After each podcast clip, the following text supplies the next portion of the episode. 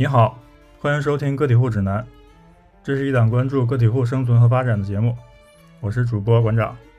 今天是龙年的第一期节目啊，我们打算聊一聊深圳。然后为什么想聊深圳呢？主要是呃受到了另外一档节目的触动，就是在去年年底，我跟几位珠海的朋友聊了一期关于珠海的话题，然后当时也是在节目里花了很很大的一段篇幅去吐槽深圳。就是那个有台给我的一个很大的触动，就是他们让我看到了一个，嗯，很有意思的一个节目定位吧。他们是我见到的第一个以聊自己生活的这座城市为主题的这样的一个节目。然后当时我最大的触动就是说，哎，那既然有人在聊珠海，那有没有人聊深圳呢？我就打开小宇宙搜了一下，搜完之后我很失望，就倒也不是没有，但基本上都是做了几期就停更了。我当时也不知道是什么原因，然后但我就想，既然别人都不做，那我可以做呀，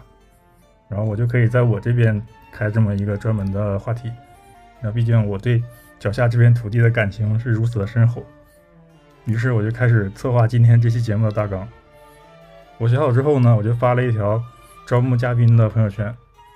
我当时的想法是，我已经在深圳生活了这么多年了，虽然交友并不广泛。但多少还是认识一些深圳人的，肯定能找到几位有兴趣来录音的朋友。但是这个结果让我更受打击，就完全没有人鸟我。于是我只能降低标准。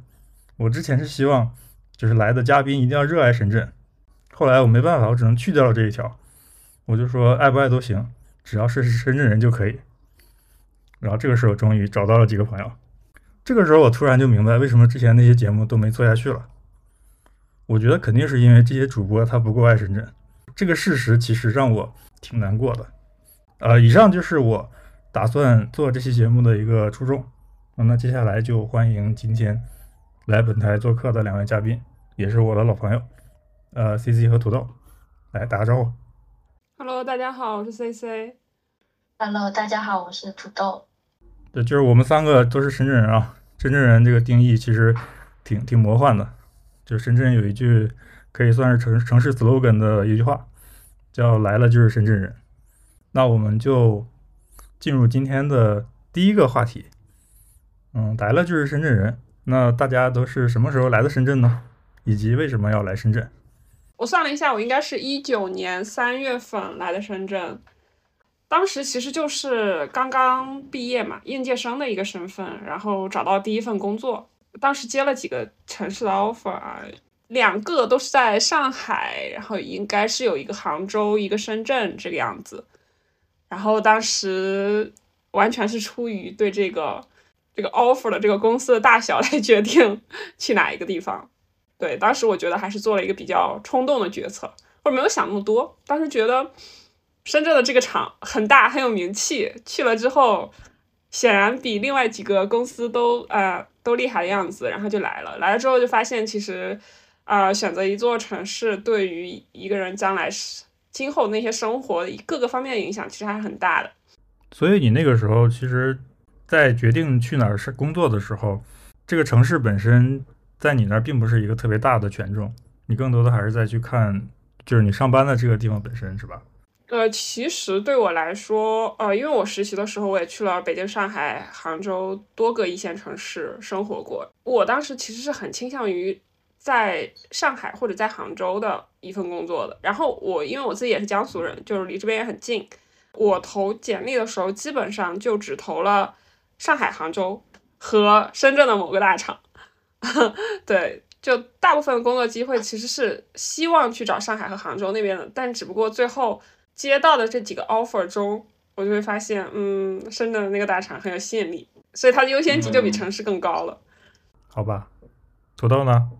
我的情况跟西西也很像，就是我也是因为工作的原因，所以到了深圳来，大概是二一年的时候吧。然后，因为我我老家本来就是广东的嘛，所以就是其实深圳对我来说是一个非常非常好的选择。就是它给我一种感觉，是我好像出了广东，但是又没有完全出广东的感觉。因为深圳在广东人看来就是一个非常不广东的城市，但是它的距离我老家，就是我在我老家在中山，那就是真的非常的近嘛。然后确实就是工工作的那个选择上也挺好的，所以当时就是选择来了深圳。对，你当时有别的选择吗？比如上海啊、北京啊？没有，一点都没有考虑。哦，我我是完全没有考虑过广东外面的城市，因为广东本来广州啊、深圳、珠海感觉发展都还挺好的，就是没有太大的想要往外省跑的冲动。其实还挺羡慕广东人的，因为你就算不出省，你也有很多选择。对，是的，就是我们前面筹备的时候，你说你不爱深圳，那你为什么不选广州呢？哎，其实其实很巧，就是当时我我来工作的时候，我本来就职的一地方应该是广州才对的，但后面又是调回来，就是就回回回到深圳这边来了嘛。这也是因为一些别的原因，但一开始我在广州的时候还挺开心的，因为其实广州我我还挺喜欢的嘛，我觉得就是他的生活的消费比较消消费水平比较低一点点，比深圳要要要低一点点。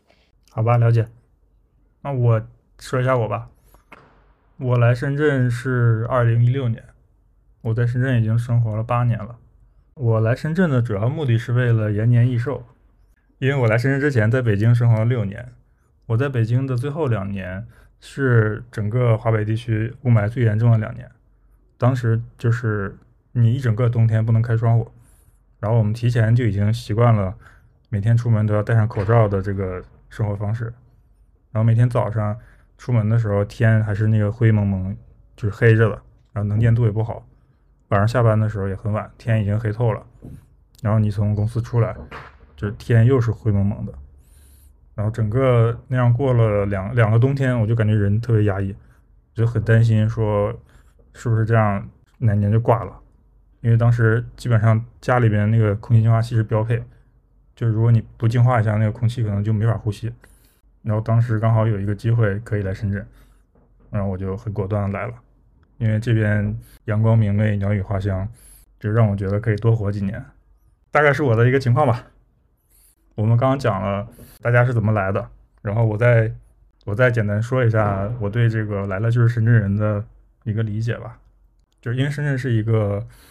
没有什么历史的城市，从它被划为经济特区的那一刻起到现在也就四十多年，然后来这边的可能都是从其他地方迁移过来或者说调动过来的人啊，就深圳这个这个地方其实它严格来说是不存在本地人的。就是真正的那个本地人，可能就是只有很少的那么几个当年还是渔村的时候的那个村民，现在也不知道在不在了。其他的人其实都是外地人。那这这就造成了深圳的一个呃人口的一个结构，就是但既然大家都是外面来的，所以它之所以会诞生这样的一句 slogan 也是非常合理的。就是他他是真的呃不是在故意的感动你，或者说夸张一些东西，因为他真的是觉得你来了。你就是这里的人，因为大家都是这这个样子的。但是呢，这几年其实我有一个观察，嗯，我发现深圳人这个身份认同是非常的奇怪吧。很多深圳人并不认为自己是深圳人。对，然后所以那我们就进入到第二个问题，就是你觉得自己是深圳人吗？我个人觉得我不是深圳人，虽然我我现在户口确实落在深圳，客观上来说。嗯，我应该是深圳人，但是主观上来说，我觉得我对这个城市并没有留下太多的情感。首先，我我自己肯定是会对自己之前生长过的这个家乡的情感会更深厚一点。然后，当我结束了这个学生时代，然后进入到工作的时候，在深圳这边就工作了大概三年多，不到四年的这个这个状态，我更像是。因为这个工作来到这个城市，然后我在这个城市工作，我在这个城市打工而已，就就是我没有和这个城市产生太多的瓜葛，我只是单纯的和这个公司产生了很多的这种瓜葛，然后包括我的一些社会关系，因为工作性质的原因，我觉得绝大部分也都是和公司同事去建立的。你说我是是否成为了深圳人？我可能更觉得我那几年成为了某厂人。对，哎，你我觉得你说的很有道理，可能你的情况也。就是代表了很大一部分现在的深圳人，就是他可能更多的是跟某一家公司或者某几家公司的这种关系会更紧密一些，因为他可能离开这个公司之外，他就也不认识什么其他的人，然后他对这个地方本身是没有什么归属感的，或者说很多人他在来的那那个那一刻就已经想好了，就是我来这边挣几年钱，然后我接下来是一定要回老家或者是去某一个地方的，就是他从一开始就没有想过要在这里长期定居下来。你这么说，我也想到了，我最开始就是觉得这个公司挺好的，如果在这里积累前几年的工作经验，其实可能对于将来的职业发展会比较有帮助，所以我就想第一份工作在这边。其实我个人从最开始选择的时候，我还是在城市选择上偏好还是偏向于呃杭州或者上海这样子的。我确实也是工作了几年之后，然后发现逐渐建立起来一些社会关系之后，再回去就没有那么容易了。所以你还是想回去的是吗？对，我一开始其实是想回去的。我一开始来深圳就是为了来工作的。我应该是即使在工作这几年里，我也一直没有说我想要在这个城市定居的这个意愿。那土豆呢？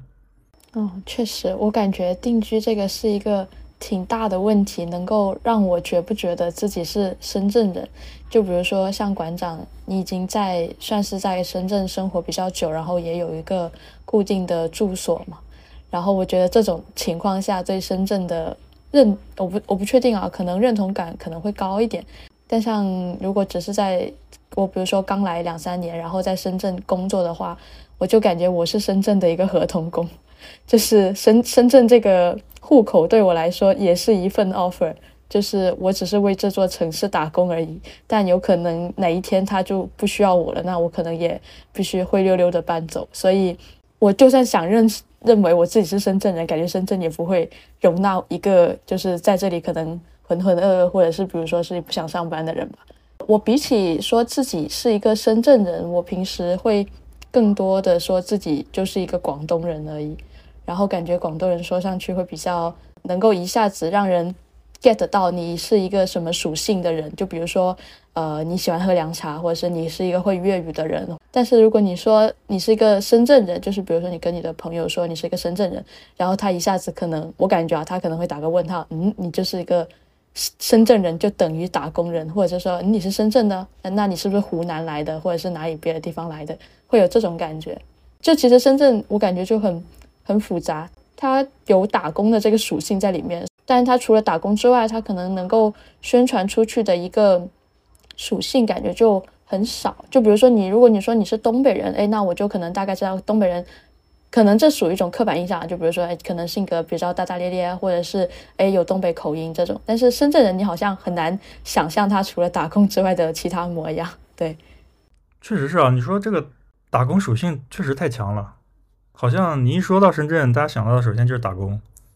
然后，比如说你说自己是其他地方的某一个城市或者某一个省的人，他们都会默认为你说的是你在这个地方出生或者在地方这个地方长大。但如果你说我是深圳人，他更多的会把你这句话理解为你是从深圳这个地方来的，然后他会再追问你一下，那你老家是哪里？是的，是的，是的，就感觉其他的人好像对深深圳的认识也本来就很很弱，我觉得是。对啊，因为你只要你多问两次，他最后一定会说出他到底是从哪儿来的，然后就会围绕他本来的那个原籍去聊。对，深圳只是一个打工的马甲的这种感觉。你更多的还是觉得出于一些经济上的原因考虑嘛，就可能你会觉得缺少一些归属感。但其实你看，你们俩都拿到了深圳户口，但你们并不觉得自己是深圳人。但其实，在即便是深圳很多没有深圳户口的人。只要他在这个地方生活着，从我的角度，我也觉得大家就是深圳人。就如果你愿意认同的话，那其实你就是，就是因为这个城市一直是接纳你的。问题还是在你你自己这一边，你能不能过得了这一关？就是说，认为我自己是这这个地方的人。然后我其实，在过去很长一段时间，我也是觉得我没有想过这个问题。我当时只是把它当成一个口号来看。然后别人问我是。呃，哪里人的时候，我还是说我我老家是哪里，原籍是哪里。然后，但是今年我突然有一个新的感受，就是我从另一个角度来审视我过去的一些经历。如果说把我就是小的时候，呃，没有记忆或者记忆比较模糊的那个很小的时候那段时间跑掉，然后把我还没有形成自主意识的，的比如说呃年纪比较小的时候再去掉。假设说从我小学高年级到中学，再到大学，再到工作这么多年，把这些时间放在一起的话，其实我在深圳生活的时间是最长的，要超过我上学的和我老家的所有的地方。然后呢，从这个角度上讲，我觉得我可以认为我是一个深圳人。用一个硬性的指标来看，就是你如果你问我现在对呃全国哪个城市最熟悉，那肯定是深圳。我可以给你讲很多呃我在这个地方的经历，包括它有很多呃哪里好吃哪里好玩，我我可以我知道很多。但你让我讲，比如说我的我的我的家乡哈尔滨，我现在对它完全是陌生的，我可能好几年才回去一次。然后我小的时候。在的那些东西现在可能已经不在了，或者说很多东西发生了巨大的改变。然后我现在回去就像一个陌生人一样。然后有人问我说：“我要去你你你老家那玩了，你有什么推荐？”我其实完全没有，因为我自己回去我也要自己找，甚至都不如一些在最近这这两年去过的游客对我的家乡有更深的了解。然后包括北京，我在北京生活六年，其实也挺长了，我活动范围也比较大，但是还还是因为就是很多东西都发生了变化嘛。我现在再回去，我我发现我我就是很很轻易的我就带入到一个游客或者说一个外来人的这样的一个状态，就是归根结底，我我是觉得我现在最了解的就是深圳，那我为什么就不是一个深圳人呢？所以我接下来以后如果再有人问我你是哪里人，我就跟他说我是深圳人。我感觉这还是一个挺有意思的话题，因为你看你在北京也生活了六年。但是你即使在那个过程中，你也没有觉得自己是北京人。嗯，我肯定不是。然后我因为我今年过年的时候也回老家，嗯，我老家是徐州的，呃，就是江苏徐州，就是这个有很多烧烤和地锅鸡的地方。我之前我对家乡没有那么深的感情，我反而觉得，就是当我离开家乡之后再回来之后，我反而对他的那个归属感变强了。呃，也可能是因为我们还暂时没有走入到人生下一阶段，没有在任何一个城市感觉安家落户的感觉，所以可能还是心理上会觉得自己还是徐州人。而且，并且这几年我回来之后，我就发现他和我儿时记忆中确实就是你说的变化很大，而且他这几年又变成了那种有一点小网红的那种感觉。过年的时候，我在街路边想要去吃点。米线、烧烤这种全部要排队一个小时以上，这在我小时候是感觉非常荒谬的一件事情。但是整体上，我还是会有一种很自豪的感情，很神奇。我觉得可能和人生阶段有关系，就它这个决定因素到底是什么，对每个人来说可能都挺不一样的。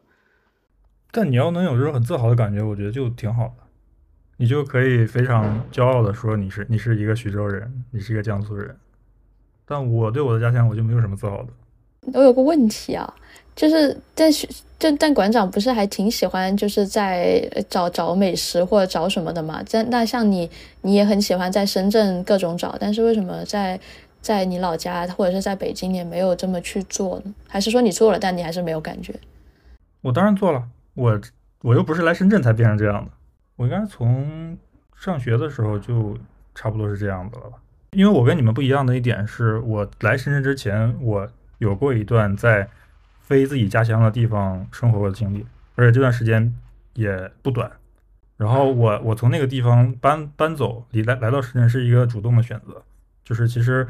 嗯，我应该是想清楚了一些事情，所以我来到这边，我肯定没有像你们那么多的一些抵触情绪吧，因为你们可能会更多的是考虑工作或者考虑现在的这个这个公司。这些这些关系，然后至于城市是第二位的，但我当时的选择是城市是第一位的。我甚至都不是很在乎我来到这边之后做什么工作。当时我我就是面试了几个几个地方，然后也也有一些选择吧。然后我当时觉得那些都可以，你的什么薪资待遇差不多啊，然后做的事情也差不多，那些东西对我来说都没那么重要。我我当时想的就是我一定要离开北京，然后来到深圳，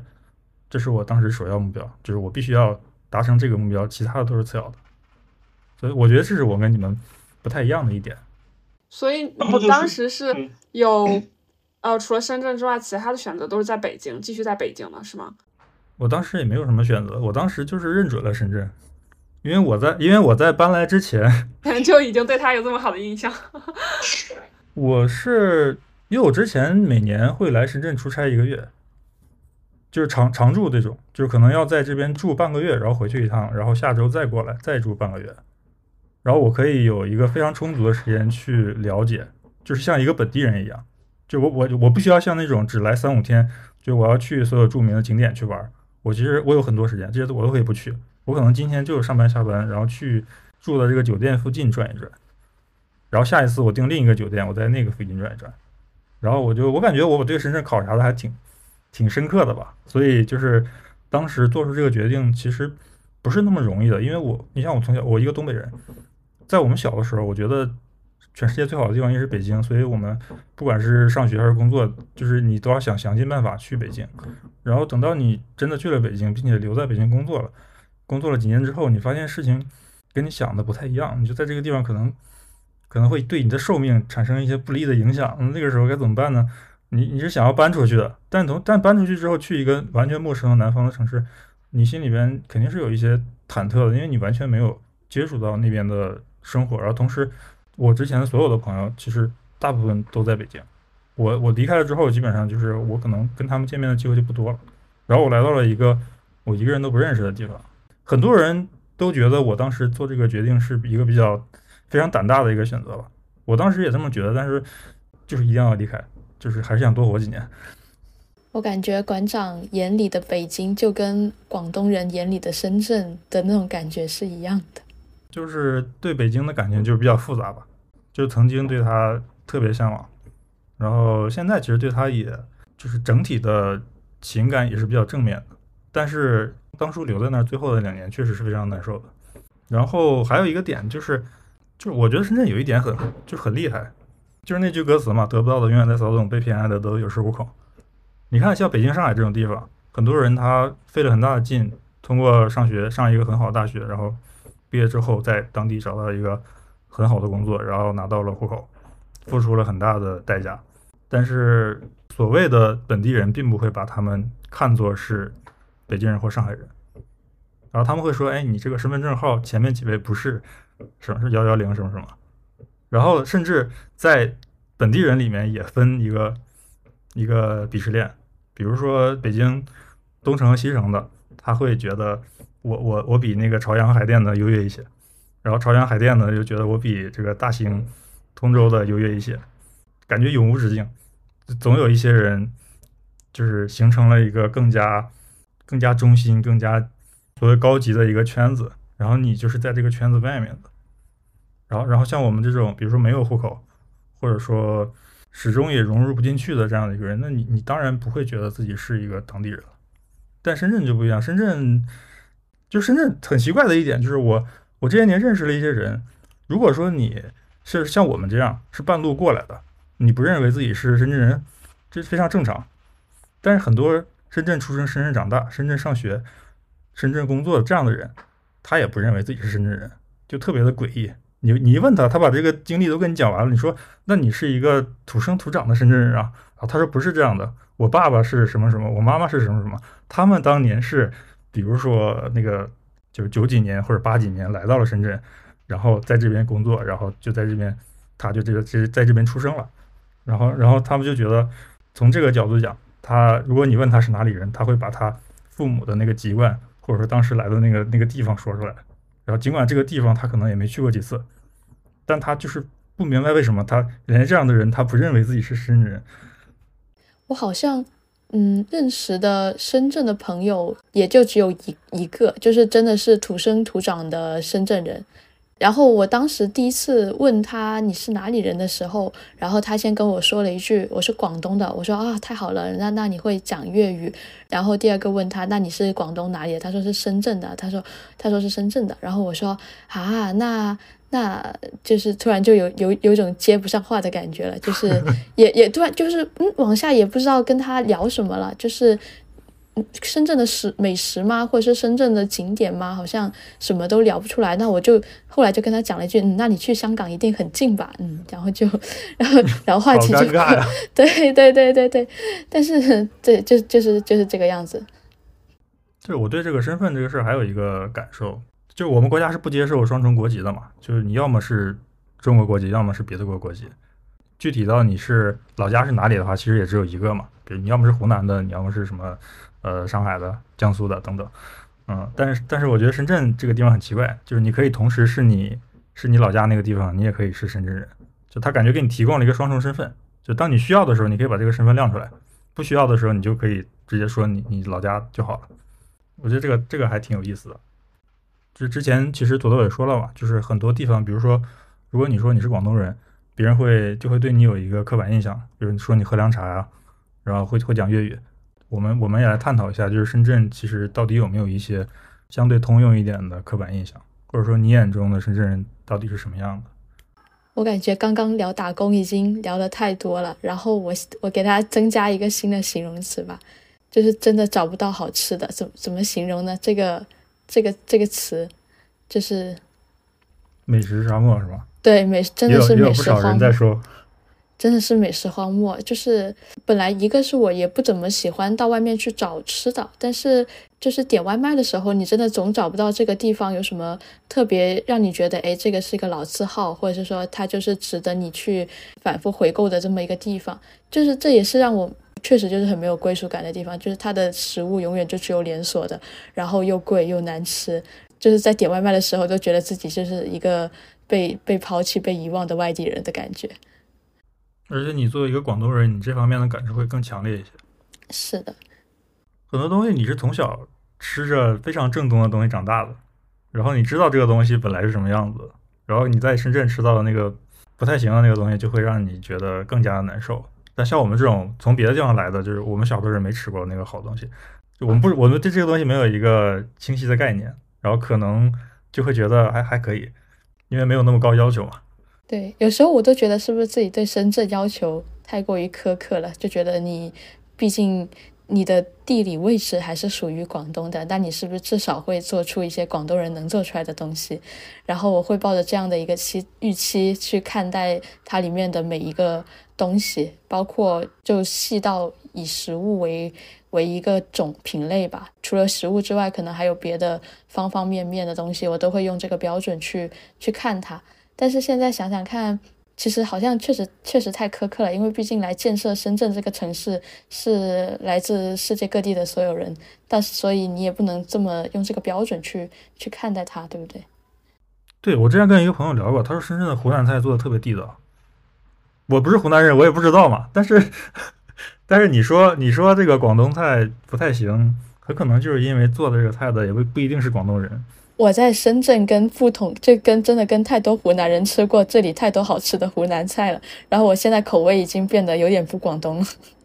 我因为去年有半年时间，大概都是在广州生活，然后我就觉得广州的粤菜做的真的要比我在深圳吃的要好很多。然后我真的有对比这两个城市的食物，我就发现深圳可以。胜过广州的一些品类，比如说螺蛳粉，因为深圳有非常正宗的广西人开的螺蛳粉，而广州，而广州的螺蛳粉都是被阉割过的，就是广州的螺蛳粉都不辣。哦，嗯，嗯，就总的来说是一个特别不广东的地方。就是如果你说它到底什么样，可能一时间想不到特别恰当的形容词。但你反过来，你你说它不怎么样，那就是它不广东。常规印象中的那种刻板印象，对广东的刻板印象，你在深圳基本上都找不到。怎么说？就是那种不广东是深圳的原罪，我觉得可以这么总结归纳一下。对，而且这个趋势会越来越明显。我记我记得我刚来的时候，路边还有卖凉茶的，我当时还很好奇，我喝了，然后觉得还挺好的，就挺新鲜的。然后去广州玩的时候也喝过，觉得好像差不多，可能可能那个时候还是广东人在做。这两年就明显感觉没没什么凉茶了，全都是奶茶。我我在准备这个问题的时候，我自己的一个答案是，我觉得深圳人。特别着急，就是干什么都特别着急。然后我去年去年秋天，因为我住在蛇口嘛，我蛇口这边有一些当年改革开放的一些痕迹。然后有一天我在那个路上走，我就看到了那个大牌子，一个大石头，上面写着“时间就是金钱，效率就是生命”。我以前只是把它当成一个口号嘛，就没有太深的琢磨这个事情。然后今天我在看到的时候，我发现，就是即便到现在，深圳人也是把效率看得特别重。就甚至小到上菜都要追求效率，然后就是它当然有很多好处了，比如说它的工厂，它的生产效率肯定很高，然后包括它这些年能诞生那么多的特别大、特别成功的公司，跟这个也有关系。就可能这个整个城市的这个骨子里流动的这些东西，就会促使很多这些东西生长出来，这是它好的一方面。但但它不好的一方面就是有的时候欲速则不达嘛，就是你搞太快了，这个东西质量就很难有保证。然后我最近的一个特别担心的点就是，我觉得，比如料理包预制菜这个东西，比如说现阶段可能它还做不到一个特别好的味道，但是已经有一些。迹象在表明这个东西正在流行开来，然后我我是觉得这个东西如果真的有一天全面普及，那最先普及的地方一定是深圳，因为深圳人太着急了，就他他追求的就是我进来坐下，点了单马上就得把这个吃的给我，你不能你不能让我等，你要等等太久，我就觉得这个不符合我的生活习惯，这不是我的生活方式，可能就会因为大家都这样嘛，然后那些上菜慢的就都会被淘汰，一个明显的对比就是。上海就很不一样，嗯，我去年在上海就路边随便找了一个馄饨店，也不是什么很有名的店。我进去之后，那桌子上有扫码点餐，但是我看前面的顾客基本上还是去前台找那个老板去点，点了之后坐下来，你可能要等十五分钟左右，那个馄饨才端上来，因为它不仅是现煮的，它甚至还是现包的。然后那个馄饨其实也没有多好吃，就是很普通的一碗馄饨。但是他们做事就是这样的，就是他还是有一些坚持在里面，或者说他习惯了这样的一种不那么追求效率的方式。然后可能那个店也不大，但里面有四个阿姨在在那儿，看起来也不怎么忙。这要放到深圳，老板绝对会先干掉两个阿姨，然后留下那两个阿姨，经过一段时间的训练，就是顾客们都会扫码点单了，不需要找店员下单了，最后会只留下一个煮馄饨的阿姨，然后我就可以节省人力成本。我的馄饨肯定不是现包现煮了，我肯定都提前一天晚上包好，放那冻着，然后你来了之后我给你煮，是吧？甚至在中午，比如说用餐高峰期，你人还没到，我就提前煮着，反正我煮出来一定会能卖出去，然后人来了我就很快的就盛给你，你可能坐下之后两分钟就可以给你端上来。我觉得这这个就是我眼中的深圳的一种商业模式，嗯，然后它一定会带来一些体验上的不好吧。就是为什么大家都觉得东西开始变得不好吃了？追求极致的效率，那一定会变得不好吃的。我之前觉得，就是对于深圳还有深圳人的那个印象，我觉得嗯不是特别好，我就决定换一个词儿。然后就 其实我想了一下，我觉得还是非常，我觉得一个非常常见的答案就是很卷，就是卷这个字让我觉得它可能和馆长刚才说的那个着急有一点类似，但好像又不太一样。我也认识几个，就是深圳本地人，不管是深圳本地人也好，还是说以打工人的身份来到深圳也好，都有很强烈的这种卷的这种情绪在里面。嗯，他跟我说，他是他是在深圳出生，上小学，然后一一直上到高中都是在深圳，嗯，大学出国这样子的一个一个经历。然后他说，他三岁的时候，当时他们家还没有买私家车的时候，他妈妈就已经在。呃，每个周末，呃，坐公交车带着他去学英语了。三岁的时候，我就好震惊，因为我作为九零年到九五年之间的这一代人，我们可能到小学三四年级才开始接接触英语吧，我就觉得挺困惑的，就是。深圳人好像对于这些教育啊什么东西的，他有很强烈的这种竞争的意识，然后会投入非常多。但他这个卷呢，他又和一些一些高考大省他还不太一样，就是可能有一些省市，它确实就是人数很多，然后他还想要去上更好的学校，那他的那个比例又少，然后他就是存在一个很强烈的竞争。但深圳它那个卷好像。我不觉得深圳是因为资源的某一种缺失而产生的卷。我觉得他们不是资源缺失，他们是资源溢出了。我之前想过这个问题，就是传统的那种高考大省，它的卷更多是在卷这个学生本身。比如说，别人一天睡六个小时，你要睡四个小时；别人一个月做一百套卷子，你要做两百套，它是这样的卷，就是有点有点挑战人类极限的这种卷法。但深圳这边就是感觉他他有钱有资源。他可以就是，比如说我我带你去上英语课，我让你学小提琴，然后把你送出国，就是我想办法给，就是用一些资源砸到你身上去，因为他确实有这个条件，但是反倒是就是对这个人体极限可能他没有那么的强迫，所以深圳的孩子可能活的还比较，就是还健康一点吧，就起码他睡觉还还是能睡得挺足的。对，然后他周围也不是都是那样的环境，就是周围可能大家睡得都挺足的。对，我觉得在睡觉这方面应该确实还是可以的。就说说到睡觉这个事儿，你们有没有发现深圳人这个午睡特别坚决，就是必须要睡？你你有没有发现？对对对，我也是来深圳必须要睡午觉，要上班。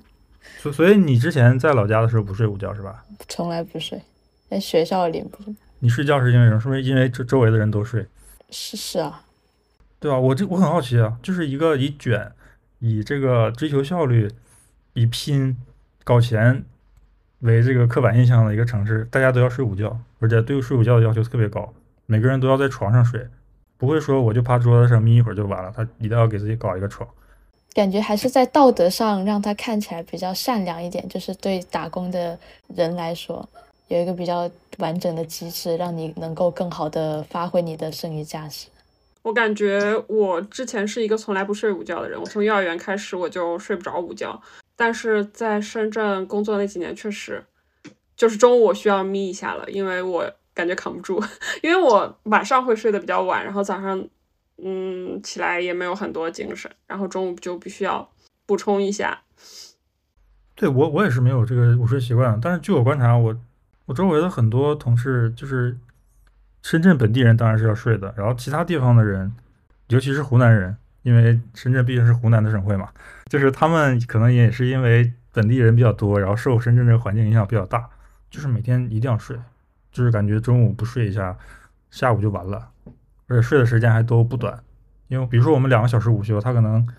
半个小时吃完饭，然后剩下的半个小时用在比如说走路或者是。去去拿外卖这样的时间就消耗掉了，然后吃饱了之后，他就去睡大概一个小时，然后睡到两点再起来工作，然后每天就日复一日循环这个模式。然后我刚来深圳的时候，我其实我挺受震惊的。之前都说深圳挺卷的嘛，我我来了之前以为大家会花更多的时间在工作上，但我来了之后发现这没并没有北京卷啊，就是北京下班比这边还晚，大家还不睡觉。到了这边，一到中午，这窗帘都拉下来了，灯全关了，然后每个人都打开一个行军床，躺在上面，还有被子，然后还有戴眼罩、戴耳机的，把自己武装的特别的完善，然后就开始睡觉了，是一个特别严肃的一个事情。是的，是的，告诉全世界我要午睡了的这种。然后公司还会配合，就是给制定一些，比如说那个贴张纸，说午休的时候不要大声喧哗，影响其他同事睡觉。之前我们有的时候打游戏还会被被人举报，说这几个人中午在那玩游戏太吵了，影响我们睡觉了。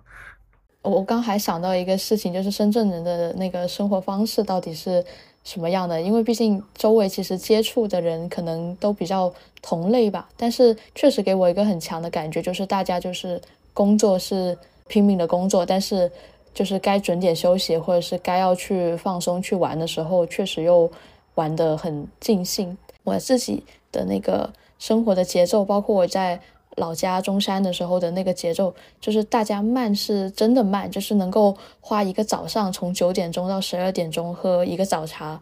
然后一天可能什么也不干。但是来到深圳之后，就感觉，嗯，就节奏确实非常的不一样，就是生活的那个状状态很不一样。我不知道大家。是怎怎么样在深圳就是摸索自己的生活方式的？至少我三年来我是没有摸索出来。你说到早茶这个事情，其实我有很大的发言权。我当时决定来深圳的很重要的一个原因就是我特别喜欢吃早茶。然后我当时来的之前，深圳这边那种早茶还挺多的。反正以我一个外地人的感受，就是我是能在这个地方感受到一些早茶文化的。就我当时会每个周末都，比如说起的比较晚，十点多钟去吃个早茶，吃到十二点。我那时候特别享受这种状态。然后我是一步一步看着深圳变成了现在没有地方吃早茶的，变成这样的一个状态了。就很多当年我喜欢去的茶楼都倒闭了，现在就是基本都是一些连锁店嘛，也不好吃。然后很多那个早茶的开门时间变得特别晚。我最近发现很多南山区的。吃早茶的地方十一点才开门，这个你很难想象，因为就正经的广东人，他可能他恨不得七八点钟就去吃，然后那个那个茶楼可能是从早开到晚的，但现在就是因为年轻人都起不来了，没人去吃，然后它就变成了一个好像就是一个午餐的一个选项而已，反正是是一个让我觉得挺遗憾的事吧。但是之前也跟别的朋友聊过这个话题，也没有办法吧，因为这个城市就是太年轻了，人都太年轻了。如果大家都没有这个习惯，没有这个需求，那这个店就一定会开不下去，然后就会有点恶性循环了。最后就是大家都吃不到。我感觉像我这样的人应该是少数吧。可能在很多人眼里，就是能不能吃到一个广式早茶不重要，或者说没那么重要。我觉得在广州还可以，还可以吃到挺好的早茶馆子，然后有很多工作日那种爷爷奶奶。就很早就跑过去吃早茶，然后他是他是早市供应到下午两点钟这样子，可能就从早上就开始吃吃吃到下午两点。可能是因为真的是年轻人太多了。忽然意识到馆长说之前他有几个月在深圳小住嘛，我觉得那个时候深圳给你留下的印象可能和现在也不一样，或者说跟我还有土豆进入到深圳这个时间节点，深圳给到我们的第一印象也不一样。对，不一样，很很很不一样。但我会觉得，如果说我找一个比我来的还早的人聊，可能我们就是我们仨就会一起羡慕，说他 赶上了好时候，他买到了好房子。对对，这是不是就是晚晚来的人都会羡慕早来的人呢？但也不能这么说嘛，就是后面还是诞生了一些新的东西的，然后你们可以第一时间就享受到，我就要等几年。不过从你们俩的角度，就是你们今天是来吐槽的嘛？对，我觉得前面还是聊的有点有点温柔的，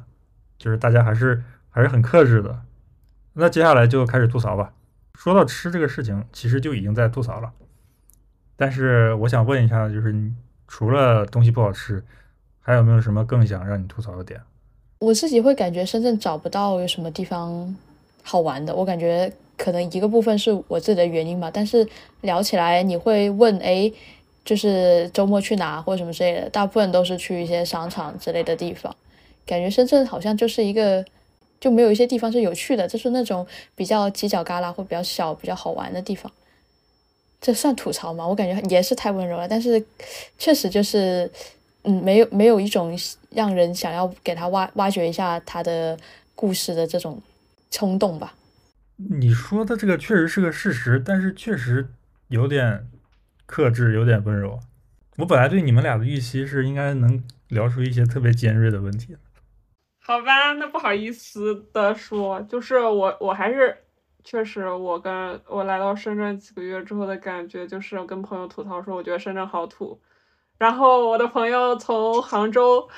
他之前在杭州某某厂工作，然后他说。再土能土过杭州的这个公司的这一个偏远的园区吗？然后过过了几年之后，他跳槽来到了深圳。他下了飞机之后，过了几个小时跟我说，他已经在机场感受到了深圳的土。比方说，我们就就讲到深圳的酒吧这个文化，可能我如果去杭州或者上海，它可能不同的。不同的酒吧，不同特征的酒吧，甚至或者说去香港，可能会有一些什么亚洲五十强酒吧这样子的吧，它会有自己一些，呃，都会有自己的一些特色，然后它会有自己比较特色的酒类，然后在那个品类下，它可能会做的，比方说对这些味道，或者说是对气味有比较深入的一些研究，然后它这一杯酒出来之后，好像就是说你要很懂的人，你喝了它之后就会对它有一个比较好的评价。对，然后他们可能会也会很专注在就是做酒本身，但是我在深圳想找一些专注做酒的酒吧其实比较少，就可能绝大部分活得比较好的酒吧反而是那种可能卖的都是假酒，然后然后有可能有很多网红，然后可能会去打卡那样子，有点偏向于夜店风格的那种酒吧，就可能别人会觉得啊，这好像就是一个不是特别有品位的一个东西。我之前认识一个。朋友，他他自己是云南人，然后他也是在做酒吧这个这方面的。他在他在云南的时候，他们那边的酒吧也都是啊，用一些非常有特征的，比方说糯米啊，比方说云南一些特有的香料啊，去腌制的，呃，去去不是腌制，去浸泡的这种酒，然后去做基酒，然后再去调酒。然后他自己的风格，他自己可能做酒吧，他作为一个主理人，他也会有。呃，他想把这个店打造成什么样的风格的一些想法，包括他个人特征想要去融入进来的一些想法。呃，但他说他这样子的一个一个一个个性，在云南可能就很常见，因为大家都是这么搞的，就很卷。然后，但是当他来到深圳，他为什么要在深圳开？他觉得这部分的特征在深圳就是有独特的竞争力。然后果然他在深圳开的店还挺不错的，就很快就可以做到一些榜单非常头部的位置。我觉得就是深圳可能对于一些品味类的东西，它还挺稀缺的，它还挺就不饱和的，就是其实还是可以有很多这种东西入进入进来。嗯，那你这么说，其实还是有一些好的苗头嘛。你你看，你说这个云南的朋友他已经过来了，而且他他到这边还是有他。这发展的还不错，对，讲着讲着好像他也没有那么悲观，就是看你从哪个角度开始讲。但如果你从嗯，你从不好方面去讲，你就觉得这个这个这个城市没有什么特点嘛，没有什么特征，就在这一个品类下，好像都是一些现现存的，都是一些更好赚钱的或者更趋同的一些东西，就觉得好像没有什么有品位的东西，而且有品位的东西，它如果不是很有信心的话，它进来就。可能接受度不够，它就它就黄掉了。嗯，趋同确实是，还有就是你刚刚说都比较网红嘛，我感觉这个现象还挺明显的。就我们讲很多东西，你要去品味它、欣赏它是需要一些门槛的。比如说你你要吃过一些、喝过一些或者见过一些，你才能对这个东西有一些大概的概念，然后你才能分辨说这两家店哪家更好。但是深圳可能就是因为它一些历史原因，就是这样的人比较少。然后大家可能还是会被一些更表面的东西所迷惑，然后就会导致说，哎，这个地方最近好像挺火的，那我就要去试试，然后就会导致好像生意比较好的都是一些网红店，然后你去了之后也觉得也就那样，然后还挺贵的，但是你也不理解他为什么生意好，然后就会源源不断的人都就前赴后继的去那儿，每个人都发的内容都是差不多的。因为他们都是在跟随这些网红去去消费、去生活。我我我对深圳的划分是说，A 部分是叫做工作，然后 B 部分是为工作提供的各种各样的资源，就是我对深圳的一个概念是这样子的。然后刚刚西西和馆长你们提到的这些，可能围绕着工作给拉磨的那个驴提供的那些东西，就像那个驴吊在前面那根胡萝卜一样。感觉很强烈，就是它里面的东西都会有一种好像只是为了给你不要打工太无聊了，然后去营造出一种，嗯，我这么说可能真的不太好，就是给你营造出一种好像你在这里生活的还挺幸福美满的感觉的这种状态，然后所以才会有我刚刚说到的，就没有兴趣去发掘它这一个东西的故事，或者是它的有趣的地方或者什么之类的，就是觉得这里的。生活其实是一种被制造或者是被定义出来一个比较假的一个抽象的概念，就是很抽象。我觉得你说的很精准，我觉得这个程度是我在录之前大概期待的一个一个结果。就我希望你们俩能说一些这样的 这样的话，他不是说特别就指着你的鼻子骂你，但是我说出的每一句话都扎到你的心里面去。我觉得就是这样，就是你刚刚有一个词，我觉得说的特别精准。就是你，你现在的生活是被制造出来的。就是我给你提供这些东西，就是为了让你看起来活得好一点、体面一点。就比如说深圳的商场的数量，应该是我觉得是全国最多的，或者说是覆盖密度最大的。你你不管你生活在任何一个地方，你你你周边都有一些大商场。我觉得这样的条件，你换到北京、上海，你也是不敢想的。然后，然后这些东西就感觉就是你工作一周了，已经这么累了。就是周末想去逛个商场，切换一下心情，顺便消费一下。那我必我们必须要给你提供这样的机会，不然的话你该多苦啊！然后，所以深圳也有这个能力，就开了很多商场。商场可能只是一个一个切面嘛，就比如说便利店，比如说餐厅。然后他可能考虑的不是说我深入的去想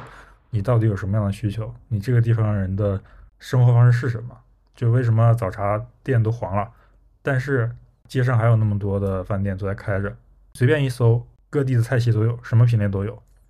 可可能只是做的做的没那么好，但是从从这个城市的角度讲，就是我已经给我的居民提供了各种各样极致的丰富的品类，你可以在这吃到世界各地的这个类型，什么都有。然后他觉得做我做到这一步已经很好了，我觉得你们在这辛苦工作，我对得起你们的，就是这样的一种感觉。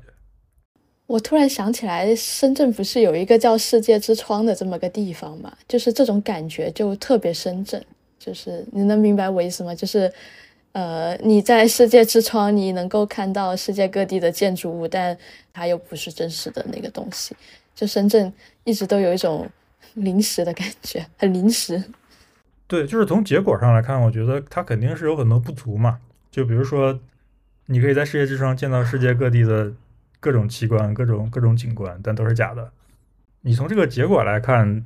它当然没有真的那个好，但是很多人他可能没有这个条件去看那个真的。然后，但你换一个角度，就是从从当从这个，就是为什么深圳会建一个世界之窗，他可能也是一片好心，他想的是说，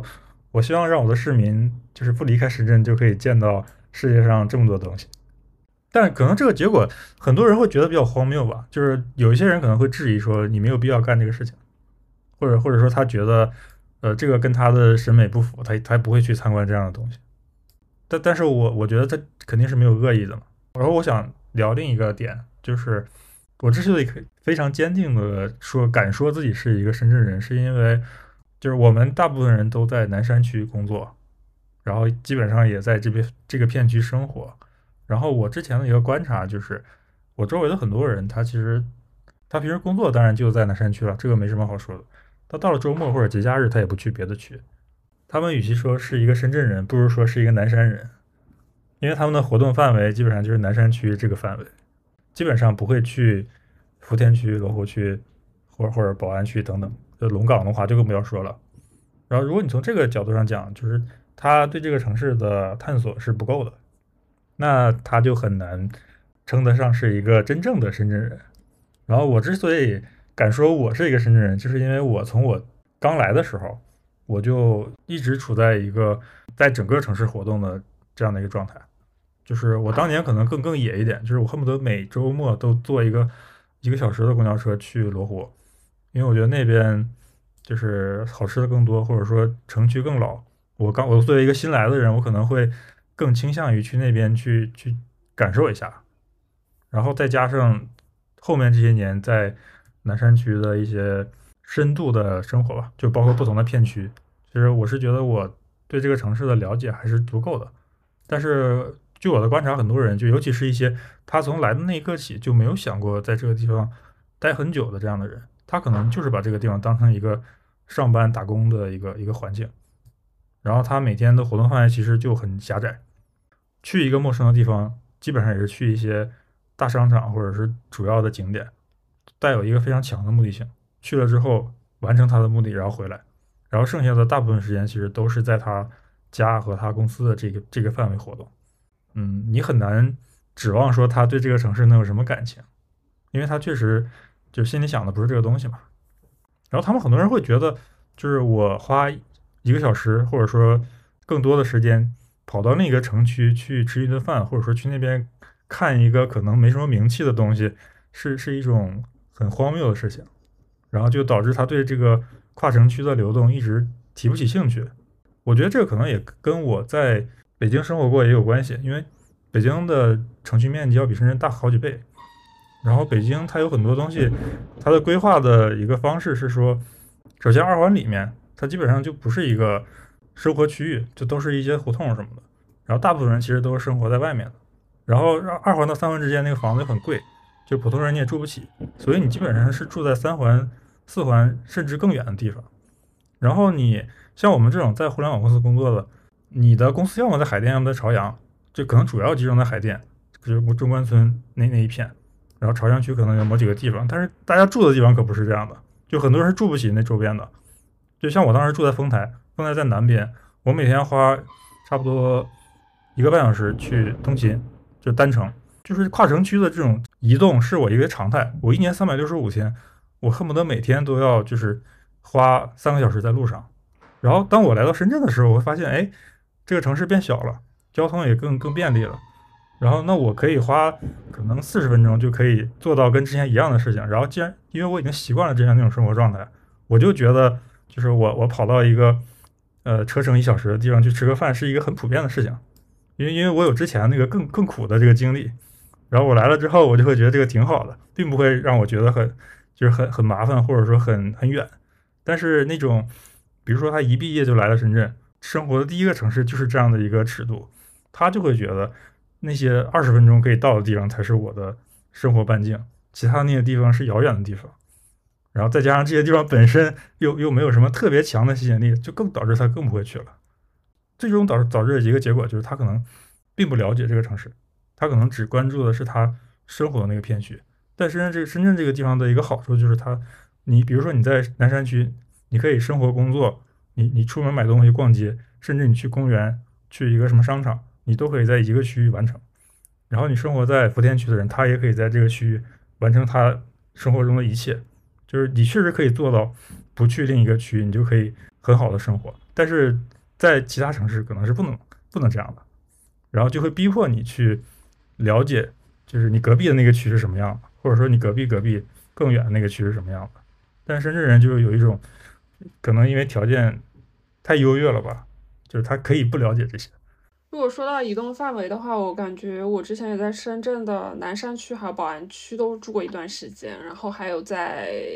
偶尔也会去福田区，但是罗湖和更远的地方，我确实很少，就是说。会通勤那么久去更远的地方，对我个人来说，我还是挺喜欢去寻找这个城市中的一些，就是能能触动到我的一些小店呀，或者是什么小景点啊这样子的一个性格的人。但是我其实我刚才也在想，为什么来到深圳，好像整个人变得没有那么强的动机去做这件事情了。然后我现在回想了一下，我当时在深圳工作那几年，我觉得我整个人还是比较压抑，处在一个可能。比较疲惫的状态，可能我自己本身不不喜欢这种快的节奏，我也没有很强烈的去卷的这种心态，我也没有说要去，我也过了那种说我一定要去证明什么的那种那种心理状态，所以我就觉得，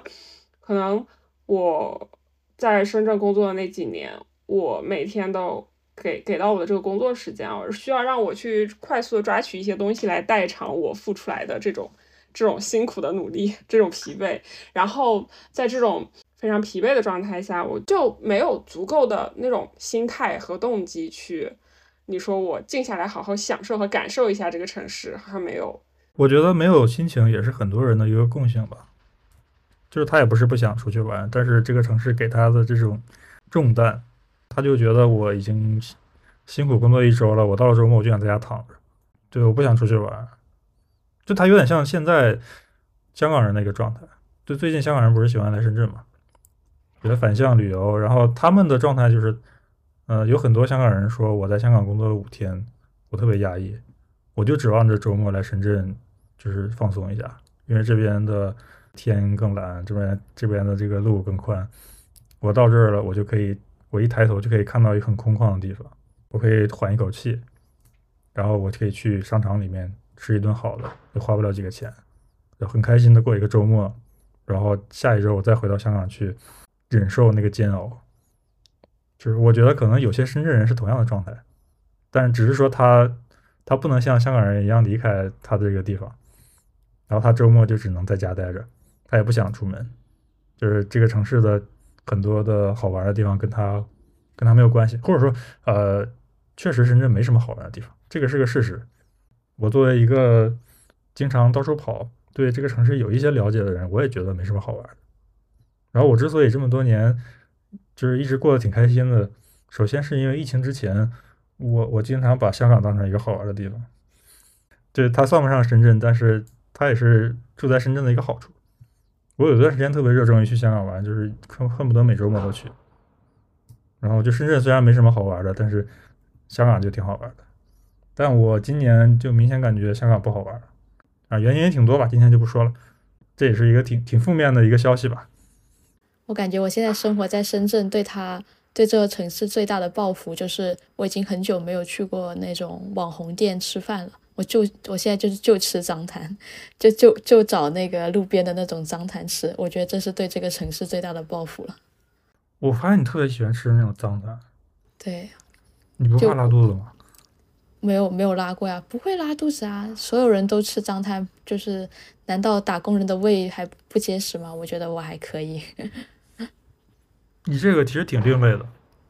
为啥呢？就是我之前接触很多人，他他可能对吃没有太高要求，但是他也绝对不会吃脏摊，他会觉得我还是尽量吃一个卫生一点的。可能是因为从小的那个习惯，我对卫生没有要求。你一个广东人，卫生要求应该不是很高吗？那只有在喝 只有在喝早茶涮碗的时候才比较高，但是对于食物本身还好，因为因为家里人从小就是也会去吃那种农庄或者是一些就是小店或者什么就苍蝇馆或者什么之类的，所以我觉得我对脏摊还还接受度非常的高。我觉得主要是他还我还是很叛逆的，就是因为来到深圳就感觉所有人都要去网红店打卡，我就非常不想去。然后现在就就往另外一个极端转了，就是现在每天中午都要吃脏摊。那你应该也会很失望吧？因为深圳的脏摊也不行。嗯，也也只能说凑合吧。就是卖二十块钱一个煎饼的这种，你真的是有点过分了。就是别的地方的脏摊可能是它，比如说卫生差一点，环境差一点，但是它肯定在味道上有有一些长处，让你欲罢不能，你就一定要去吃。深圳这边我感觉就是它既没有那些。店里面的那些优势，然后同时它也不具备好吃的这这个优势，它就是感觉哪哪都不行，可能就是稍微便宜一点。但是我觉得它光是便宜这一个点就能够打败所有的店。既然都不好吃的话，那就干脆选一个便宜的算了，就是这种感觉。啊，确实，我觉得这个物价是特别值得吐槽的。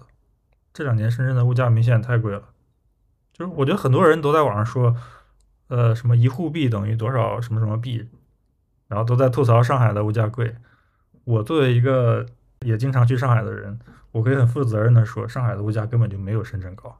差的还挺多的，可能一升币要等于一点二沪币吧，而且这只是消费力的问题，然后你买到那个东西还还要差一个档。你们吐槽完了吗？还有什么想吐的吗？那没有了。你要是没有了，感觉你们吐的也不是很狠，那可能今天还没有打开，以后再说吧，以后还有机会。我觉得这是一个很长期的事，就是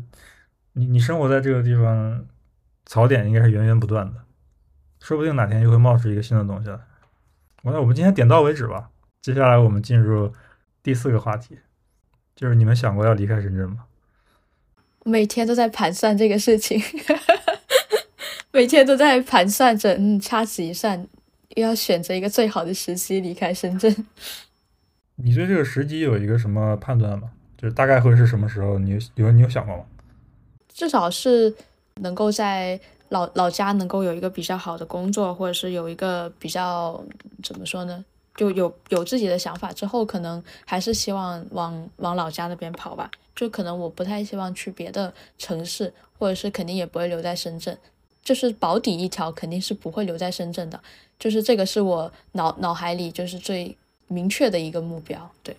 ，C C，你现在算是已经离开了是吗？是的，我现在已经在广州生活了差不多半年多的样子了。然后你接下来真的不打算再回来了是吗？不打算再回来了。但 是其实我在深圳的过程中，我也一直想要回，比方说杭州，对江浙沪。但是有一些个人原因，最后选择了去广州。然后整体我觉得，现在我觉得广州在我心里就是对城市的排名已经比较靠前了。对，因为我。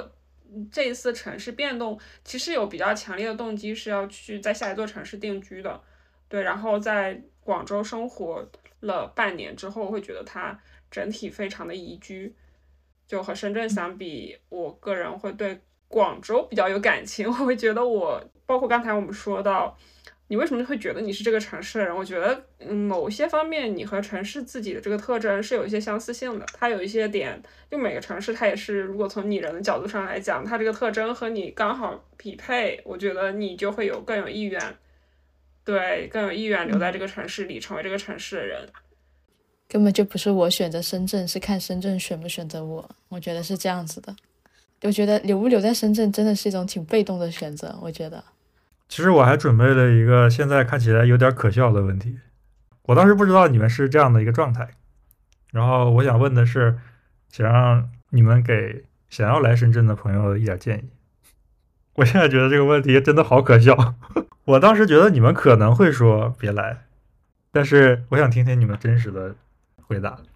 之前我以为你还有一个问题是要说你对深圳有什么觉得值得留恋的事情要说呢？那。那你你你有是吗？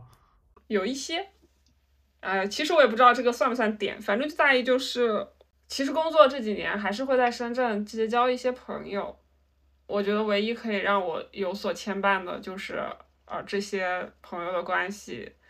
有点像战友，一起经历过非常糟糕的生活的人。如果有朋友想要来深圳，我觉得建议问问他到底想要的是什么。建议如果想要去积累一份工作经验，或者说是想要去找一个平台，我觉得是可以来的。我我还是至今仍然觉得深圳就是一个打工的地方。然后，如果说是对这个深圳抱有过高的预期，或者有更多其他方面的需求的话，我是建议最好别来，少走三年弯路。可以把想要去，比方说想要去建立一些啊本地资源呀，建立一些本地化联系的同学，可以换一个城市。你说的挺委婉的，其实总结下来就是别来。不过你你你作为一个已经离开的人，这么说也没有问题。我和深圳很难建立起来联系，我有这种感觉，就是生活固定在一定的范围内。我觉得我如果要在一个城市定居，我可能我希望我可以认识更多这个城市的人，可以和这个城市很多非工作时间也可以建立一些情感。那确实，深圳好像满足不了你，人情淡漠。而且大家就是你好不容易跟这个人建立了一些深厚的情感，然后他突然有一天他说我离开我要离开深圳了。之前不是看过一个笑话吗？同学会上那些教育资源的和医疗资源的人可能会互相啊留下默契的联系方式，可是打工人和打工人之间并没有什么并没有什么资源可以交换的。嗯，然后深圳又是一个离开率特别高的地方，就是有点伤感。我我最后往回拉一点吧。我觉得，我觉得你们俩今天还是有点收着来的，这个吐的还是不够狠，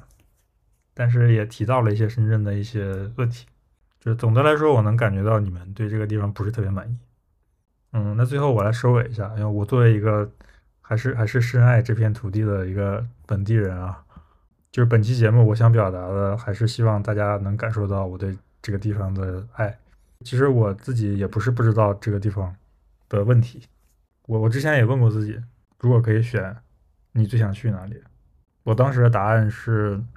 如果真的让我选，我还是会选深圳。就就像土豆刚才说的，我想留下来，可能是我主观意愿嘛，但我未必留得下来。如果深圳不允许我留下来，比如说我没有工作了，或者说我负担不起这么高的生活成本，那我肯定还是要走的。但是如果条件允许的话，我还还是想继续在这儿生活。虽然说他。跟我刚来的那个时候比，已经已经差了一些了，但是还没到那个地步。我仍然觉得它是一个比较比较宜居的地方。然后我之前一直觉得，你要说中国哪儿最好，肯定还是上海最好。然后我也一直有一个观点，就是二十年之内，上海一定会变成世界上最好的地方。但是即便是这样，就是我内心这样的喜欢上海，然后觉得上海非常的完美，但是。你问我最想在哪儿生活，我还是会选深圳，因为深圳有一个最得天独厚的优势，就是它的气候实在太好了。我觉得没有地方可以跟它比，而这个东西又不是人力可以改变的，就是你你这个城市有多少钱，你有多少那个什么优秀人才，你你的人多么有品位，你都改变不了一个城市的气候。那我就喜欢它的气候，所以其他的东西在我这就都没那么重要了。就只要有一天它还是这样的一个一个环境，一年里有。一大半的时间都是非常舒适的，它就足以让我就是继续留在这儿吧。就是我给来想来深圳的朋友的一点建议就是，我还是建议你去多坐坐公交车、坐坐地铁或者打车也可以，就是尽量的把这个城市的主要的地方都去看一看，就不要局限在一个你即将要工作或者生活的地方，因为它还是挺大的。虽然可能待久了会让你觉得有点有点贫乏，或者说有点无聊，但是当你在考虑要不要在这个地方开始一段长期生活的时候，嗯，还是应该花更多的时间去观察它，就不要冲动，不要因为一些很表面的原因就选择它，或者说不选择它，尝试着生活一阵子，感受一下，然后你才知道它到底适不适合你。然后这是我作为一个经过了深思熟虑之后，从其他地方搬来深圳的一个过来人的一个小小的建议吧。然后那我们今天就暂时先